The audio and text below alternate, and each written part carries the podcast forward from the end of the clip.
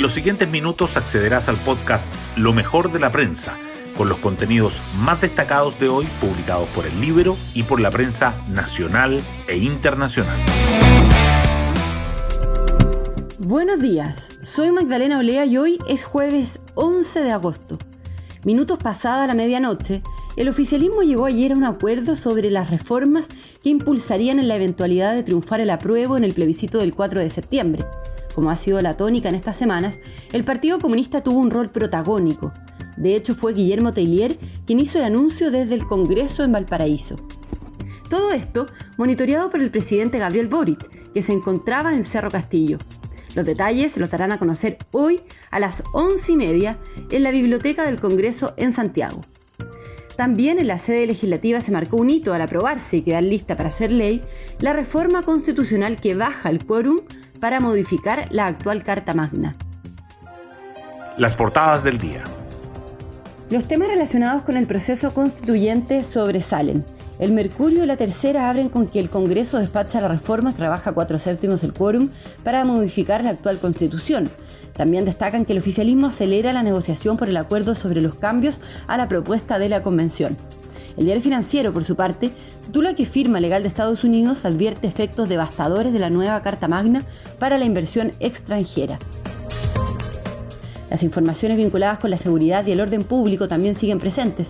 El Mercurio dice que la violencia rural se extiende al centro del país con un inédito ataque contra faenas forestales en paredones. La tercera agrega que el Congreso aprueba una nueva extensión de estado de emergencia en la macrozona sur y resalta los problemas del Instituto Nacional en el año que celebra su 209 aniversario. El Mercurio subraya además que el dólar se desploma por debajo de los 890 pesos ante el optimismo del mercado luego del nulo IPC en Estados Unidos, que los desestimientos de compras de vivienda se disparan 20% por las trabas crediticias y la presión inflacionaria y la carrera contra el tiempo del Estadio Nacional. La tercera, en tanto, remarca que crece la posibilidad de que la reforma tributaria se comience a votar después del plebiscito, que la partida de IKEA en Chile y Sudamérica estuvo marcada por la expectación y las largas filas, y que China finaliza los ejercicios militares y reafirma su amenaza de invadir Taiwán. El diario financiero, además, destaca que la Fiscalía Nacional Económica ordenó allanar las casas de los altos ejecutivos y los dueños de casinos. Hoy destacamos de la prensa. El Congreso despachó la reforma que rebaja a cuatro séptimos el quórum para hacer cambios a la actual Constitución. La iniciativa aprobada a 25 días del plebiscito y considerada un plan B en caso de ganar el rechazo, elimina los quórums supramayoritarios de dos tercios que requieren 103 diputados y 33 senadores y de tres quintos que necesitan 93 diputados y 30 senadores y ahora los cambios constitucionales requerirán el respaldo de 89 diputados y 29 senadores. El gobierno aceleró su tramitación al ponerle urgencia. Hubo frenéticas negociaciones del oficialismo para sellar un acuerdo de reformas este jueves.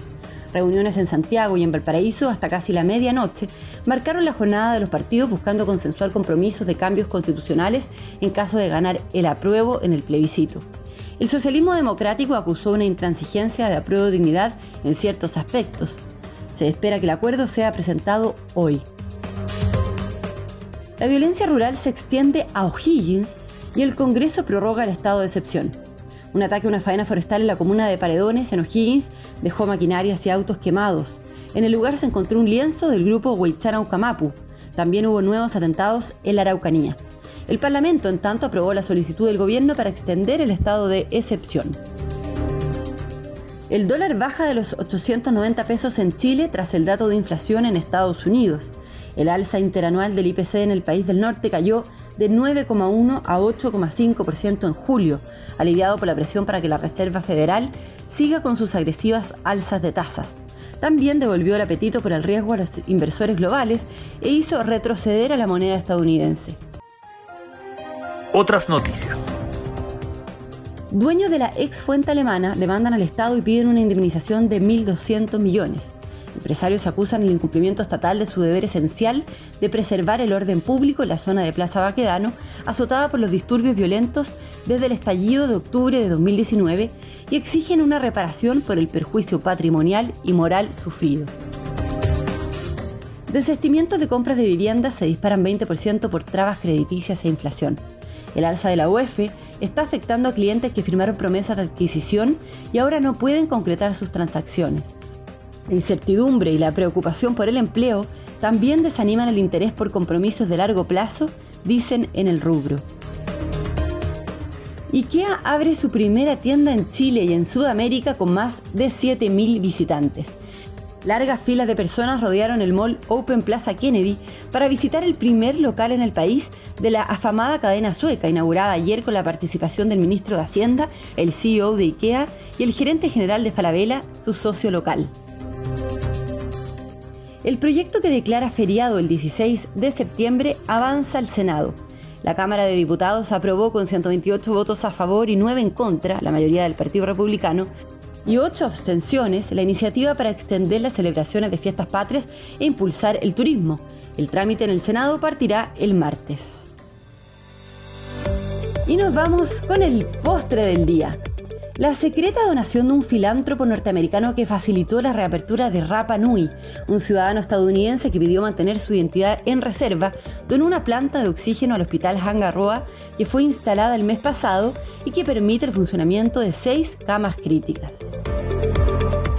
Bueno, yo me despido, espero que tengan un muy buen día jueves y nos volvemos a encontrar mañana en un nuevo podcast, Lo mejor de la prensa.